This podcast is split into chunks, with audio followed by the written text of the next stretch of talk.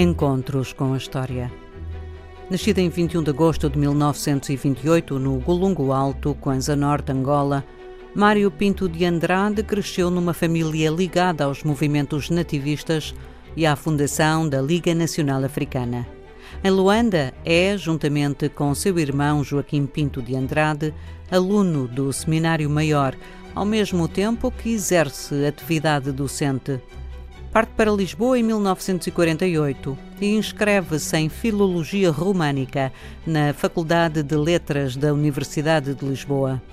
A história marca-lhe encontros com Marcelino dos Santos, de Moçambique, Agostinho Neto, de Angola, Amilcar Cabral, da Guiné e Cabo Verde e Francisco José Tenreiro.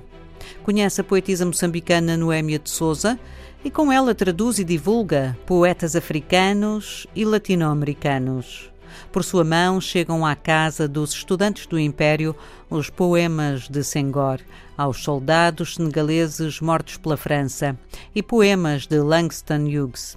Cria o Centro de Estudos Africanos em 1951 e com Francisco José Tenreiro organiza a Antologia de Poesia Negra de Expressão Portuguesa, precedida de um ensaio da sua autoria, com uma abordagem completamente nova no que tange à análise da poesia escrita em português por africanos, como notam as especialistas Inocência Mata e Laura Padilha no livro Mário Pinto de Andrade, um intelectual na política, de 2001.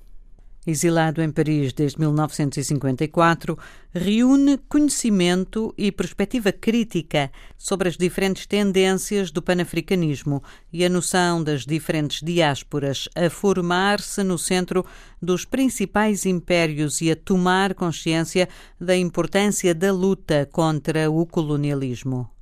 Em Paris conhece Alioune Diop e Cheikh Anta Diop, diretor da famosa revista Présence Africaine, lugar de abordagem e discussão da nova história da África, da sociologia e da política.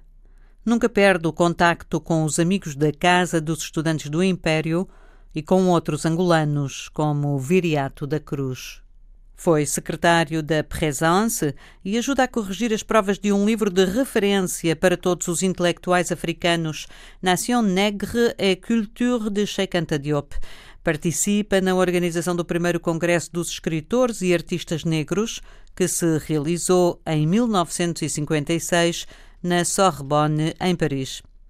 A história marcou-lhe outros encontros e a luta de Angola pela libertação, um eterno compromisso. Foi o primeiro presidente do MPLA, Movimento Popular de Libertação de Angola, e a sua coerência trouxe de novo o exílio, desta vez para a Guiné-Bissau, onde exerceu vários cargos ligados à cultura do país.